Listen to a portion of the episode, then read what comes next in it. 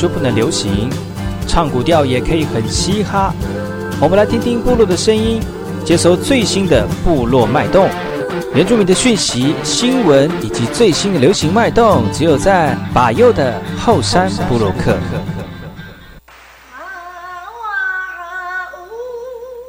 来好，这里哥哥们波动，印尼多吉大好，赶快去把右，告诉马来，大家好，我是把右，欢迎收听今天的后山部落客。节目开始之前，送上第一首歌曲给所有听众朋友。听完歌曲，就进入我们今天的后山布洛克。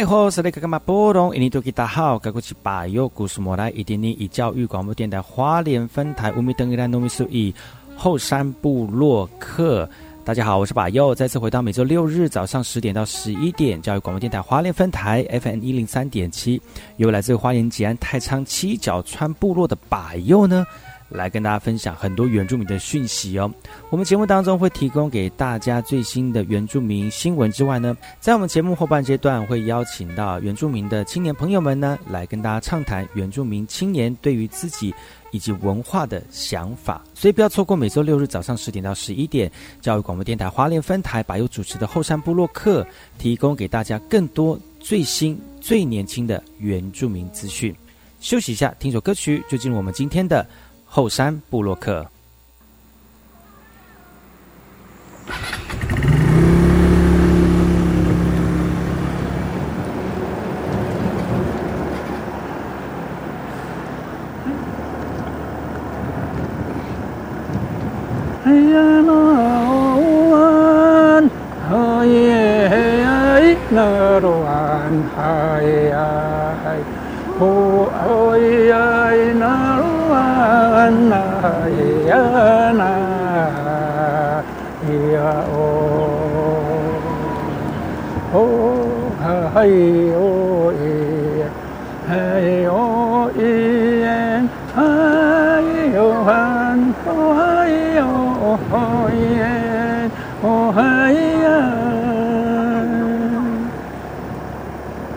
na tira una no marka mi kang kang ira ai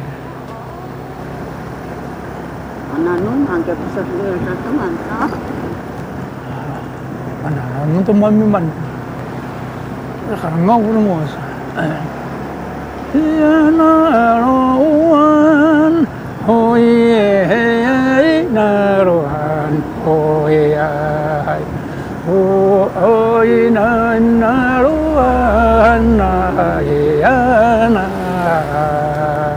Yeah.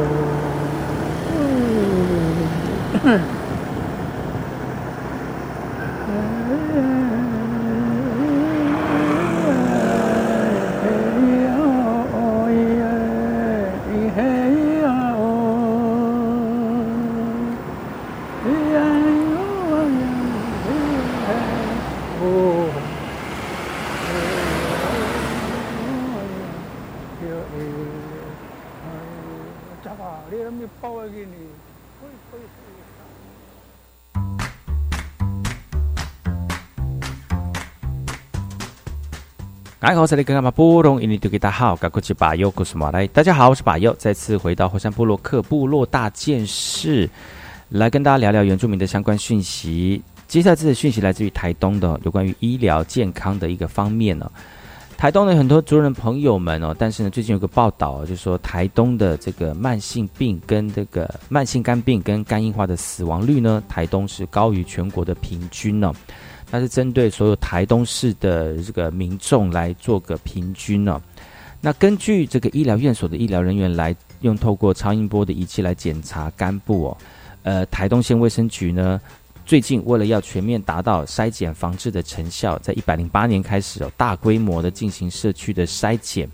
那透过仪式的检查呢，呃，也可以初步的判判断肝功能的一个状况哦。但是也由于就是大规大规模的筛检，所以。整个这个被发现的比例就比较高一点哈，那不代表整个台东就是呃这个肝功能上面的危害会比其他县市还要高哈。那如果其他县市如果有呃大规模的筛检的话，也有可能会有没有被发现的呃一些个案呢，跟一些民众的身体状况呢被发现出来，也有可能平均值会被拉高哈。那根据台东县卫生局的统计呢，台东县的慢性肝病以及肝硬化。在标准化的死亡率来看呢，平均十万个人呢，就有三十四点五到四十一点三的人死亡哦，高于全国的十十一点六到十三点四，所以看得出来台东县急需要加强来防治肝脏的疾病。透过呢早期发现、早期治疗，有有效遏制病情进一步的恶化，来增进台东县民的民众健康，来减少慢性肝病以及肝硬化跟肝还有肝胆内的这个癌症状况出现。呃，透过这样的方式来筛检出来之后呢，就可以避免我们的健康威胁，而且提升我们呃台东县民众的这个平均余命哦。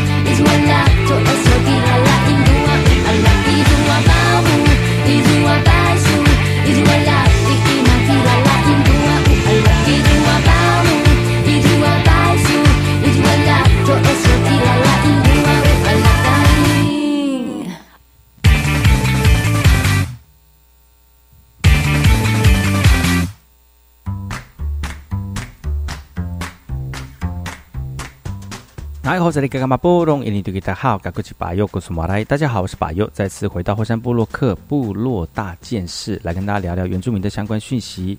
接下来这讯息呢，来自于台东的哈，其实台东的阿美族呢，有些人是住在海边的，而呢，在海边呢，就已形成一种非常自然的一个生活形态哦。那当然呢，当然碰到海，你一定要会试水性啊、哦，这样才会生活才会过得比较自在一点哦。当然也有不会游泳的阿美族了哈、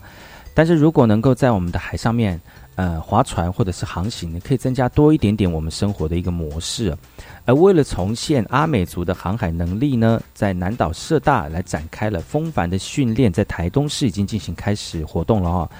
那其实呢，这个风帆的训练呢，就是为了透过这个方式，他们最主要目的哦，就是要重现阿美族的传统竹筏在海上航行的能力。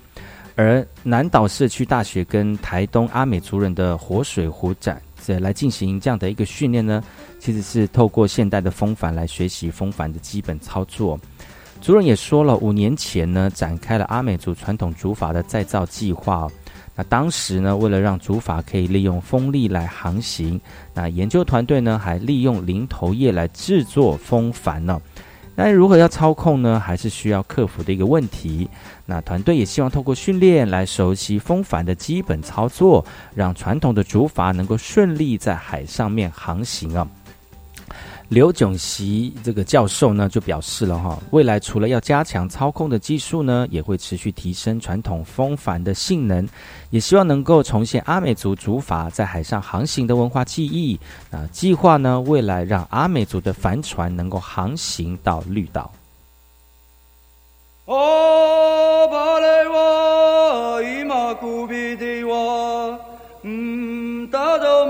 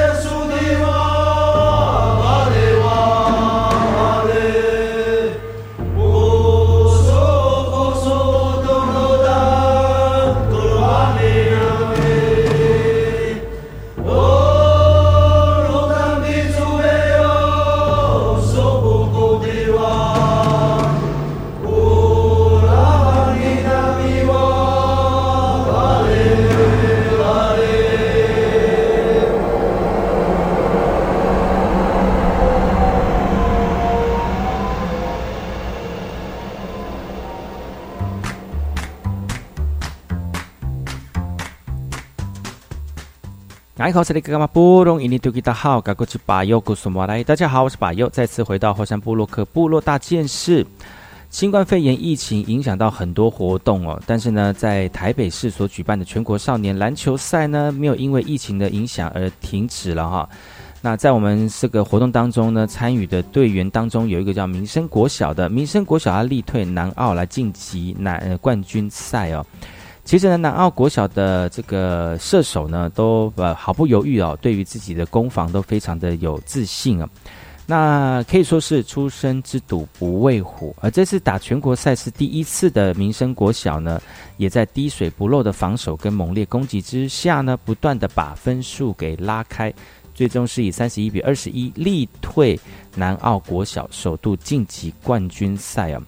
虽然球员很开心来迎接胜利，但是其实他们最后最背后的这个幕后推手呢，就是民生国小的林老师林雅萍哦，以及她的丈夫卢仁杰。而来自于纳马夏的民生国小呢，其实没有那么多的资源可以聘请专业的教练，但是在因缘机会之下呢，他的这个教练是卢仁杰，他本来是个警察哦，他透过业余的时间来陪小朋友一起来练球。当中呢，还碰到林雅萍老师罹患癌症，两个人曾经就是一度要放弃了哈。那其实出外打球都怕没有经费哦，所以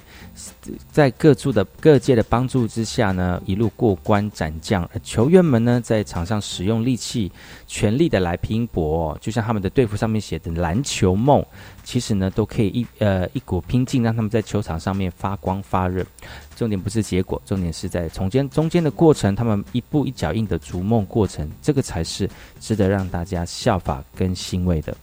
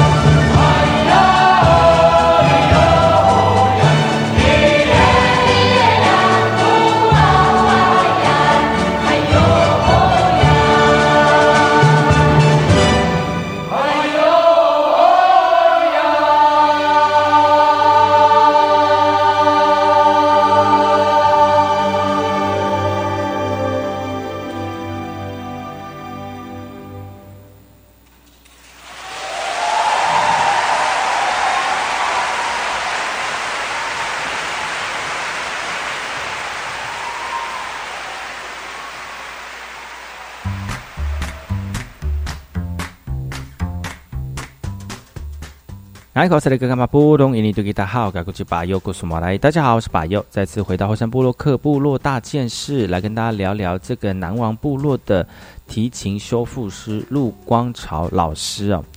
其实陆光朝老师他中年转职喽，他在这个小提琴的领域当中呢，也非常久的一段时间了。其实呢，他陆光朝老师他说哈，问呢要修这个提琴也是因为因缘哦。他严格来讲，他没有什么规划。因为他到捷克的时候已经四十四岁了，对他们这样的一个年纪来说，是不太有可能在这个时候，在这个年纪到国外去学东西哦。所以他只是有一个想法，有一个兴趣，然后朋友推荐他过去的哈。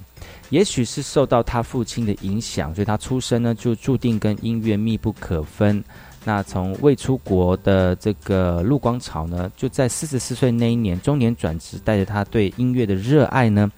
一飞就飞了十六个小时，来到人生地不熟的捷克啊！那我们的这个老师呢，到那边还要克服一下这个这个温带的大陆气候以及语言的隔阂啊！那终于过了半年之后呢，他成为少数台湾在捷克取得证照的提琴修复师，也开启了他制琴跟修复提琴的这个呃这条路啊！是他曾经呃呃修复一把这个百年的历史的古董小提琴哦，那对他来说呢，这是非常印象深刻的一件事情。就像是他们就很像是这个小提琴的医师哦，那透透过这样的方式来让小提琴的生命能够延续，让这个乐器的价值越大化哈。那其实呢，透过这样的练习以及他的这个专注呢，他透过又削又钻，然后他的手工也非常的精细哦。他的修复呢，也获得不少提琴家的青睐哦。他的工作室上墙上常常是挂着一把把等准备要修的提琴。他说，如果能够重新赋予提琴生命，这个就是最大的成就感了。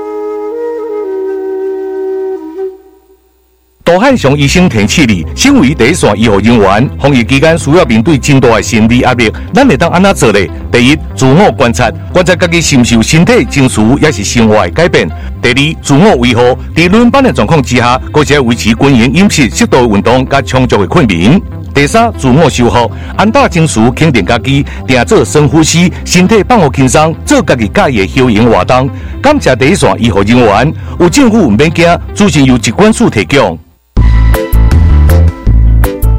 教育电台的听众朋友，大家好，我是教育部长潘文忠。防疫期间，大家都辛苦了。近期疫情趋缓，指挥中心也鼓励大家展开防疫新生活。只要遵守相关防疫的规范，大家可以放松心情，多多到户外走走。呃，同学们最在意的户外教学、运动比赛、毕业典礼、毕业旅行，只要遵守防疫的规定，也都可以恢复来办理。最后。我要再次向所有防疫人员及第一线的教育伙伴们致上最深的感谢因为大家的共同努力才让台湾成为少数不需要停课的国家也让我们的孩子能在校园中健康安心学习。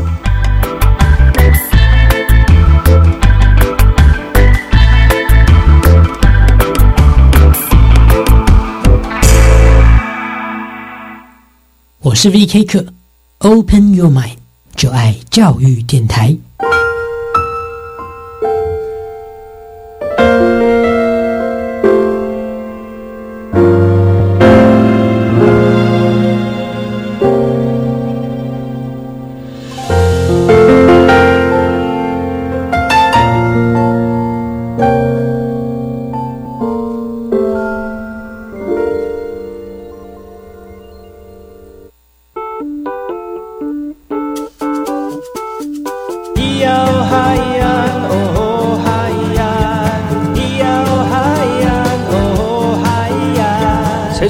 就不能流行？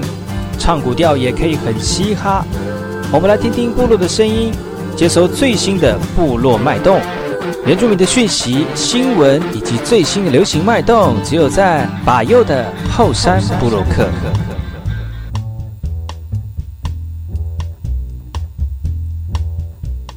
大家好，这里干嘛不同印尼多吉大好，嘎古吉巴尤古苏马来。大家好，我是巴尤，再次回到后山部落客。这个阶段的后山部落客，巴尤继续跟大家聊新新讯息哦。巴尤最近看到的一些讯息呢，提供给所有族人朋友们一起来做个了解跟探讨啊。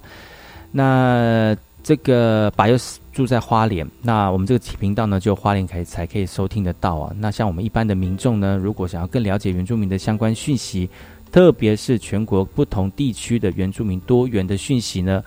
欢迎各位朋友们呢，你可以上这个这个什么原住民族电视台的网站上面呢，基本上都有很多当天的哦，当天的原住民相关讯息提供给所有族人朋友们哈。那当然了，本周呢，把就挑选几则新闻来跟大家聊一聊这个相关的一些状况哈，还有我们在地的一些多元文化的一个发展哦。台东跟花莲这一带呢，其实有很多的族人朋友们都是从事农业的。那最近呢，台东的智慧农业效果非常的好哦，而且呢，智慧农业的这个营收量呢，可以让民众呢稍微增加一些这个收入哦。但是这个稍微呢，就是稍微多一点点，那有将近有两千万的营收哈。像是在太马里的释迦农呢，就是呃，他们透过 A P P 还有空中的温度的检测仪哦，来提醒所有的智慧农民，如果天气过热的时候呢，就可以透过设定让这个这个农田自动的洒水哦。因为传统的农业呢，都会非常仰赖的人力，而且费费时费工。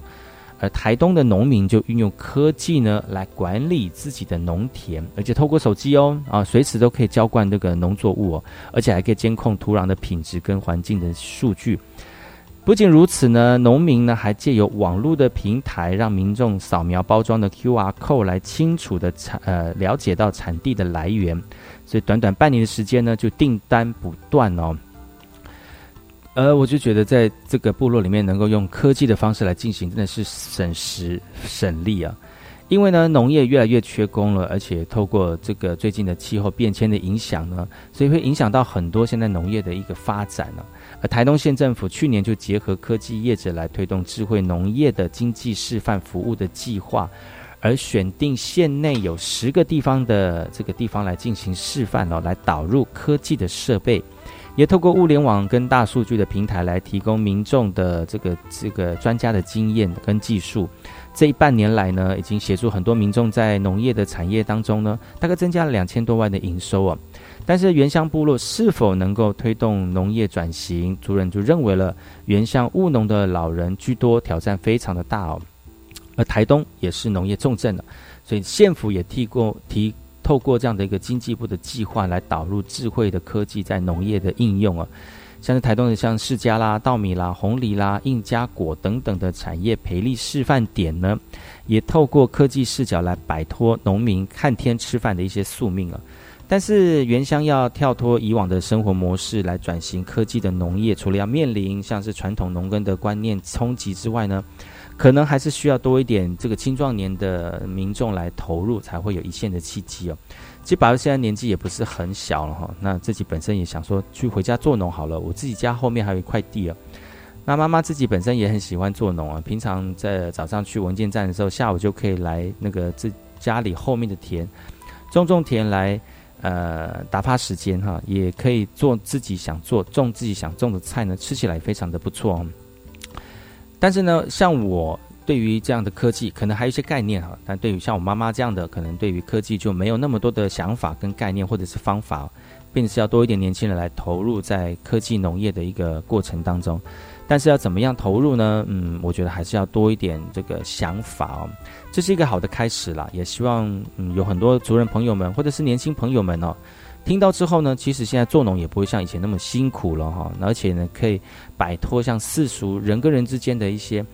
嗯，可能你对面对人群，像我们族人朋友有些嗯面对人群的时候呢，会有些压力，或者是不太会使用。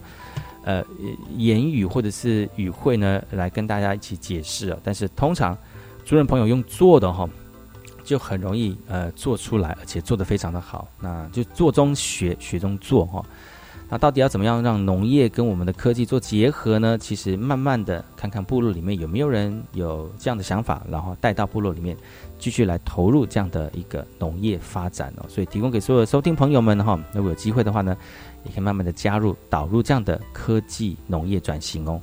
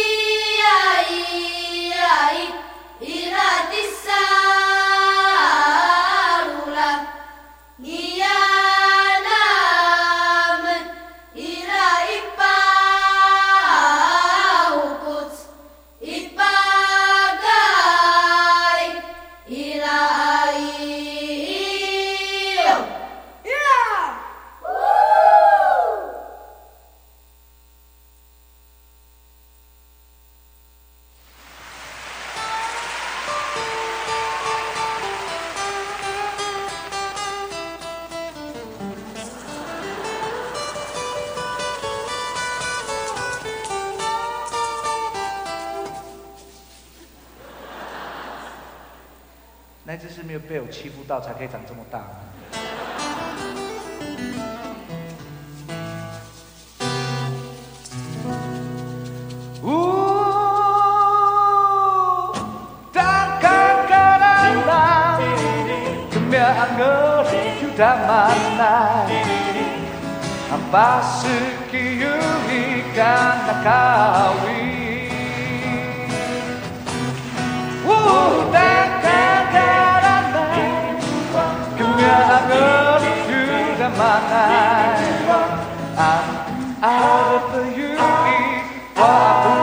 passava.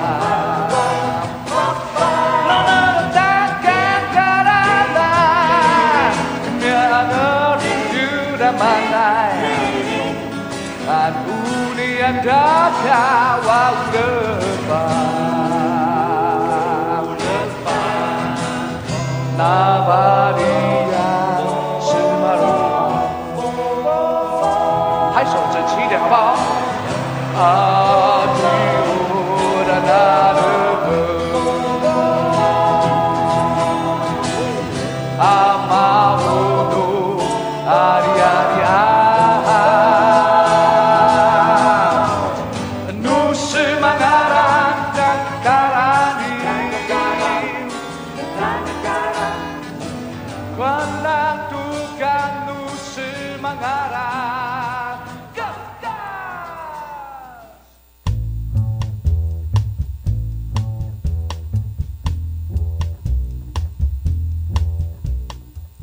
后才来干嘛？布隆印尼大家好，该过去把右古苏马来。大家好，我是把右，再次回到后山部落克部落的聊新闻，来跟大家一起聊聊新闻哦。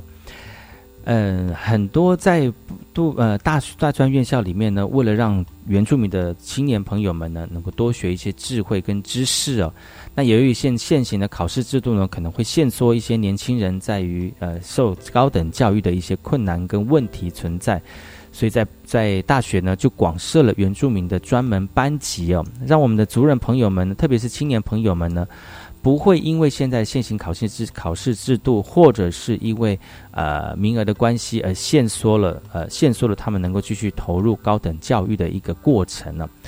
所以呢，很多原住民的专班呢就应运而生啦。那这些原住民的专班有不不少，就是一些呃不一样的呃一些专门科目，像是啊民呃法律的啊法律原专班呐，还有像是原住民艺术文化原专班呐哈。那最近呢，平科大的平啊平平东大学的原专班呢的实农教育课哦，也慢慢的把原住民的元素呃慢慢的让年轻人能够多一点尝试啊。而在今天，我们要跟大家聊的是有关于部落食材入菜美味的，呃，这个投入过程当中哈。其实，在原住民的传统料理跟菜色当中，像是小米啦、红米啦，是我们非常传统的一些作物哦。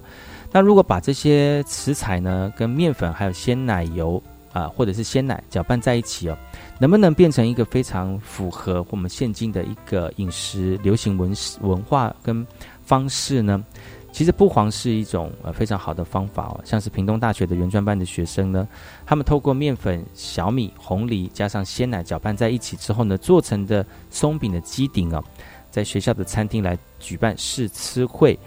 而加入了部落的食材，变成非常风味独特的松饼哦，也希望获得我们的这个师生的们的青睐哦。那我们的这个老师吃完之后就觉得说，哎。这个松饼吃起来有点颗粒感，而且甜甜的哦，不会说很死甜的那种，而且跟小米非常的搭哦。那有学生就说了，哦，这样吃起来很养生哦，不会像外面卖的，就是纯粹就是加了很多的添加物哦。但是因为口口味非常的清淡，也很适合夏天天气热的时候来吃，所以很多学生就是一吃就觉得，哎，很蛮上，蛮蛮下，蛮什么入口即化，或者是很美味的哈。那当然，透过这个活动了，他们就希望能够接看看我们的学校学校的学生的接受度是如何。那如果可以的话呢，就是能够跟学校的学餐或者是学生的学呃中午的午餐呢，一起配合来加入到他们的菜色当中啊，不单单只是试吃啦。那学生也透过呃问卷调查呢，来增加部落食材的接受度哈。而我们的原专班的学生，他们也说了哈，为了让更多人能够知道呢，原来这些东西不是在小米粥啦，或者是原主呃这一般的杂粮饭才看得到哈，其实可以像这样的甜点呢，也可以呃让我们的一般的民众呢能品尝到我们部落的传统的食材啊。那老师农材农食农课程的老师呢，，Muni 啊，他也说了哈，他要跟农家在一起，他的心意跟态度呢，有说的不太不不一样啊。有时候觉得，呃，到都市里面工作，或者是，呃，到呃一般的部落里面工作，他的这样生活面对的态度都不太一样哦。那如果能够把这些食材的意义呢推广给所有朋友们，他觉得这是非常好的一件事情哈。而这堂食农课程呢，不单单只是要让我们的学生来认识传统作物，而且要开发传统的创意料理哦。也希望能够搭配我们部落的小农来一起做连结，来推广原丰的食材。那还有哪些新闻要提供给所有族人朋友们呢？不要错过喽！我们先休息一下，听首歌曲，把又再继续跟大家聊聊，回来跟大家聊聊更多的原住民的讯息。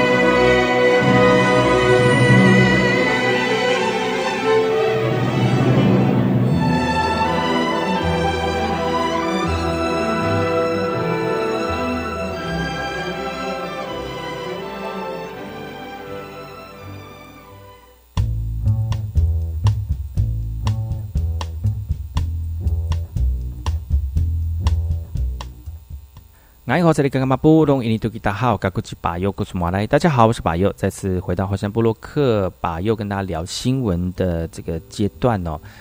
在今天的后半阶段呢，来跟大家聊聊巴佑所看到的讯讯息跟新闻。巴佑活在花莲，讲到活在花莲，就是有点有奇怪哈。其实巴佑就是生在花莲，其实要离开花莲也是，嗯，要么就是出去外面。找朋友啊，或者是有事情出门哦，但其实也要出门的这个时间也不太可能。但是呢，能够去邻近的部落或者是像县市走一走呢，也是我平常生活的休闲哦。那最近我就是有上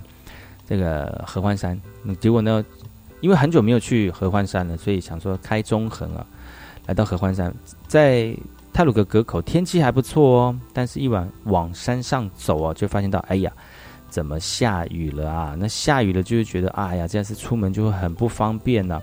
很多人说开中横会不会就是很麻烦或者是很危险呢？其实现在路都非常的好哦。那只要不要地震、不要下雨，而造成一些路上的零星的碎石或者是坍方哦。其实基本上呢，在中横这条路上台八线上呢，其实有很多美丽的风景啊。那大家如果有机会的话呢，不妨呃找朋友三五好友哈，开着车慢慢的由山下往山上开哦。这也是非常好的一个生活模式。当然啦，那个如果你自己本身不是住在花莲，那住在外县市的，也欢迎来到花莲走一走哦。然后到部落里面，或者是到我们的花莲的市区来，呃，聊一聊，看一看我们的生活的一个状状况哈。当然呢，呢，如果在花莲里面有很多一些原住民的风情啊，你们也可以去看一看。但是要特别注意一下，就是说。呃，在我们的生活里面有很多呃，是我们的传统祭典记忆哦，不能随便乱嗯改变，或者是用你的方式来去揣摩，或者是去影响哈。那当然，我们要做一个非常有深度的族人呃深度的旅客跟好朋友。所以呢，如果你到花莲来玩，或者是呃到部落里面来参访的话呢，就要有一点呃认知哈，不要去打扰到我们族人朋友的生活了。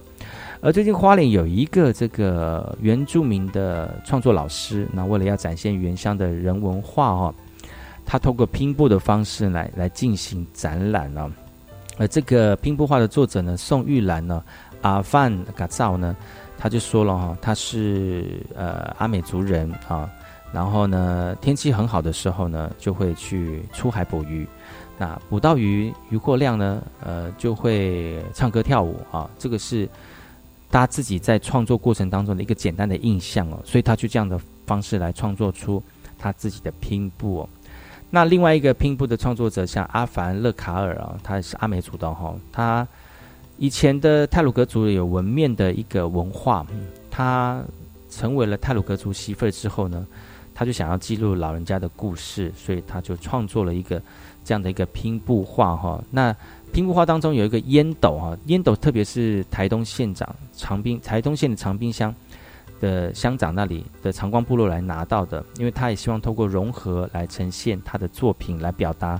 呃，一位老人家哈，为什么他脚就一只，让一只脚怎么那么不明显呢？是因为老人家喇嘛老了啊，行动不方便，所以走路两脚的力量不一，才会呈现这样的一个景象，也放在他的拼布展览当中哈。花莲县拼布艺术协会的理事长说了哈，其实拼布的艺术呢是源自于欧洲的英国，然后呢传到了美国、日本哦，主要是把一些零碎的布料呢能够拼接之后变成是生活日常呃使用的物品，像是床单啦、毛毯啦，而现在就演变成各国的手工艺术了哈。那这样的一个缝画拼布的艺术展呢，从现在一直开始展览到六月三十号。而长期投入拼布艺术的族人也说了哈，也希望能够透过创作，创作出更多的作品来推广到部落，让更多的族人一起来参与，透过拼布的艺术来展现部落的文化哦。